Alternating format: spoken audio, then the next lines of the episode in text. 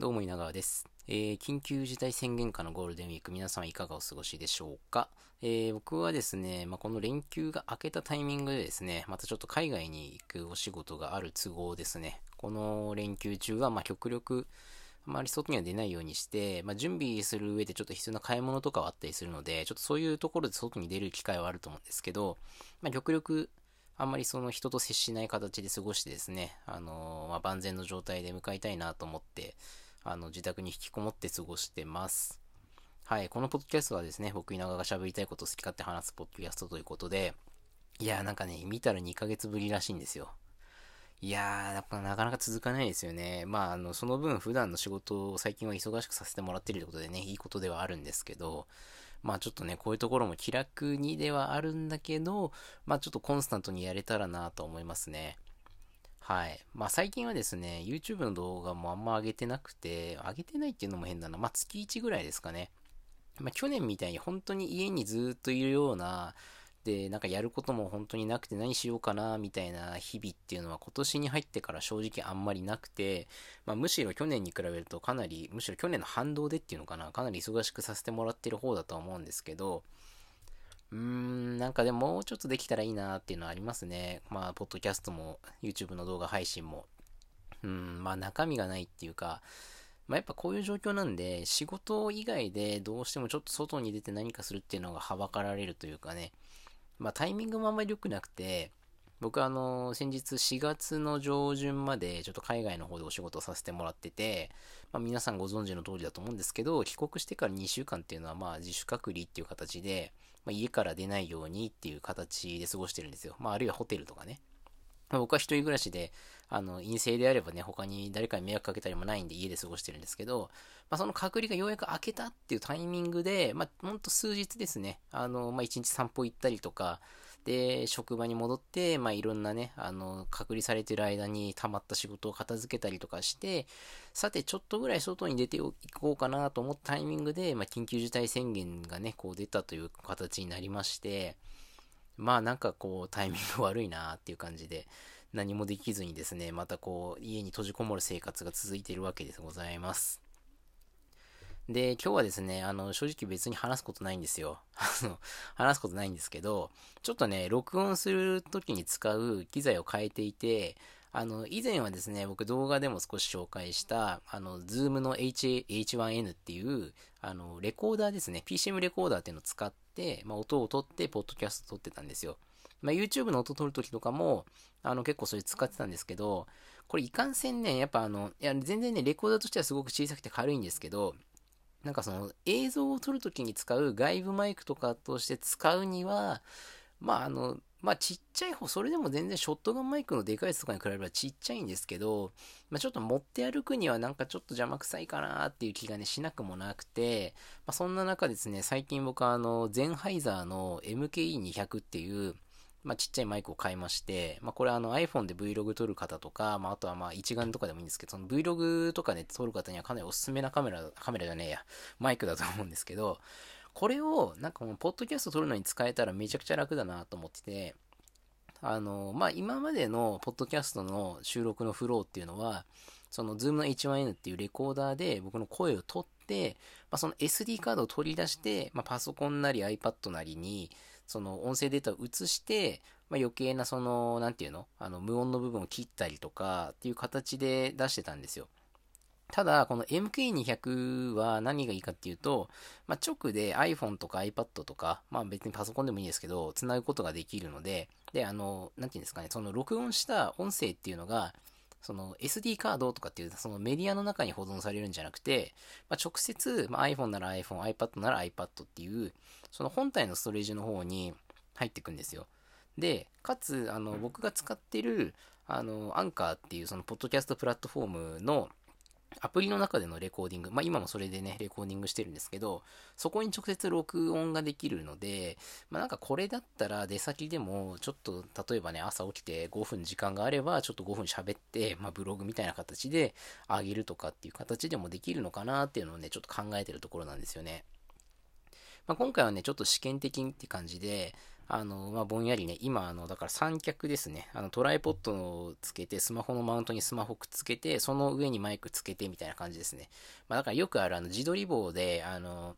Vlog 撮るみたいな感じ、セルフィー撮るみたいな感じのスタイルで、今この音声を撮ってるんですけど、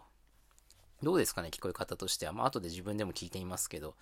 まあ、このスタイルで、まあ、ちょっとなんかこう、いろんなところでこまめに発信できたらなと思うんですよね。で、多分ね、声だけ録ること考えたら全然、ズームの H1N の方がいいかなと思うんですよね。多分音声の質っていうかクオリティも、おそらくね、H1N の方がいいんじゃないかなと思うんですけど、ちょっとね、手軽さが若干足りないっていうか、あの、H1N でもさっき言ったみたいな形で、そのアンカーのあの、レコーディングの機能を使って直接録音することはできるんですけど、ちょっとコードを用意してとか、あとね、これ結構弱点っていうか惜しいなってとこなんですけど、ズームの H1N は、あの、単4電池で稼働して、あの、駆動してるんですよ。だから、まあ、電池がなければ電池を買えばいいってだけの話ではあるんですけど、まあ、一方で今使ってる MKE200 っていうゼンハイザーのマイクは、あの、プラグインパワーって言って、だから要はあの、なんだろうまあ、バズパワー駆動みたいな感じなんですけど、あの、プラグを挿したら、もうそこから給電されるんで、あの、なんか他に、例えば充電をするとか、バッテリーを用意する必要っていうのがなくて、まあ、そのまま iPhone なら iPhone、まあ、iPad なら iPad、まあ、PC なら PC につなげば、まあ、そこから電力を給電して、あの、使えるようになってくれるので、なんかその、電池残量とか一切気にしなくていいんですよね。まあ、H1N は H1N でめちゃくちゃいいマイクで、マイクっていうかレコーダーではあるんですけど、まあ、その辺のちょっとめんどくささがあって、でね、あの、まあ、海外の仕事とか行くときそうなんですけど、あの、できればね、バッテリーとか電池の類はね、あんまりいっぱい持ちたくないんですよね。あのね、これまあ、多分そういう機材を持って歩く仕事をしてる方の多分ね、あるあるだと思うんですけど、手荷物検査のところでいつもカバン開けさせられるんですよ。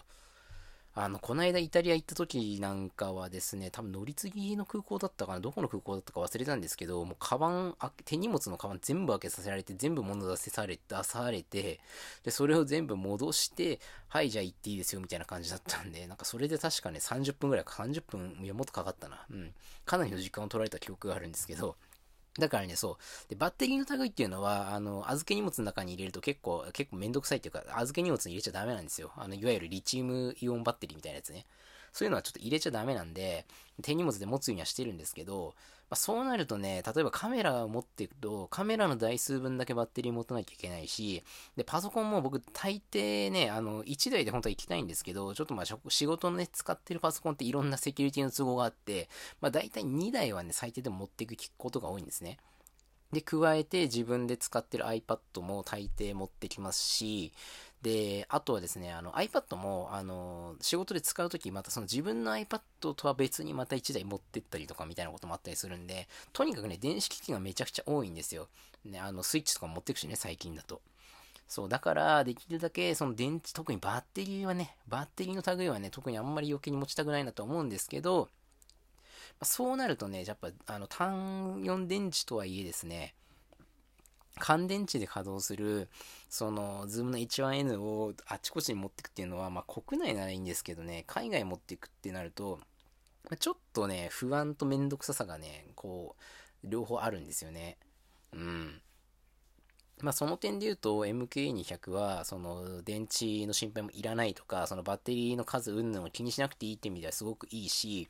あのなんかちょっとさっとね Vlog 的なあの映像を残すっていうかそのメモリー的なムービーを残すっていう意味ではかなり便利で使いやすいなって思っているっていうのもあるんですよね。あとね、もう一つ加えて言うと、あの、H1N は、あの、なて言うんだろうな、スタジオレコーディングみたいな感じで、結構音楽の録音とかにも全然使えるマイクで、まあ、マイクというかレコーダーで、これマイクじゃなくてレコーダーなんですよね、そもそも。そうそうそう。で、まあ、全然ね、これすごくいいクオリティで音を取ってくれるんですけど、あの、なんて言うんだろうな、こう、自分の声を取るみたいな思考性に関して言うと、多分 MK200 の方が、よりそのマイクの向いてる方向、だから僕の方にしっかり今マイクを向けた状態で喋ってるんですけど、多分そのしっかり向きと自分の声の出してる位置が合ってれば、その声をかなりね、クリアに拾ってくれるんじゃないかなと思うんですよね。H1N は結構ね、あの、もちろんちゃんと正面で喋れば、その正面から出てくる声をね、うまく拾ってくれるんですけど、ちょっとね、環境音みたいなのも入りやすいんで、なんて言うんだろうな、まあ、家の中で撮ってる分には、まあ、今家の中で撮ってるんですけど、多分家の中で撮ってる分にはね、あの、HYN の方がいいんじゃないかなとは思うんですけどね。あの、ちょっと外に出て、まあ、まあ、あんまり外で一人でそんなね、10分も喋るとかないとは思うんですけど、まあ、ちょっとさっと撮りたいな、みたいな時に、うん、まあ、H1N よりは MK200 の方が使い勝手がいいのかなっていう感じはしてますね。はい。まあ、で、どういう時に使うのって話なんですけど、やっぱりその海外に行ってる時とかも、あのね、僕喋りたいんですよ。喋りたいっていうか、その動画とか撮りたいなとか、まあ、写真はちょこちょこね、インスタに上げてたりとか、まあ、ツイッターに上げたりもするんですけど、あの、やっぱね、映像とかはね、いろんなものが映っちゃうじゃないですか、行った先で。で、今こういうご時世なんで、なんかこう、あまりにもあからさまになんかあの、動画回してんな、あいつみたいな感じで、ふらふらしてるのもどうかなーっていうのもありますし、まあ僕も、しかも個人旅行で海外に行ってるわけじゃなくて、一応仕事で行ってね、あの、一応仕事で行ってるんで、ちょっとなかなかあんまりそんなに、なんかちょっと遊んでる風に見られるっていう状況はあんまり作りたくないなっていうのもあるんで、まあだったら隙間時間にちょっと部屋で一人でこう、ペラペラ喋るような感じで、ポッドキャストもちょっと使えていければなーっていうのはあるんですよね。まあ、もちろんインスタとかツイッターみたいな SNS はね、あの、普通に更新してるんで、ちょっとそことリンクさせながらいろんなことを喋れるような形を作れればいいなと思ってですね、ちょっとこう、ポッドキャストの環境も改めて整えてみようかなっていうのが最近の興味のところですね。まあ、MK200 を買ってるぐらいなんで、Vlog とかもね、やりたいなと思うんですけど、まあ、いかんせん今なかなか仕事以外で外に出る機会がないんで、ちょっともうちょっとこう落ち着いて外に出れるようになったらやりたいなと思いますね。今カメラもちょっと買おうかなと思ってるんで、ちょっとそれを使って Vlog もやりたいなと思ってますね。はい、今日はそんなとこかな。まあ、マイクの話したかったんですよね。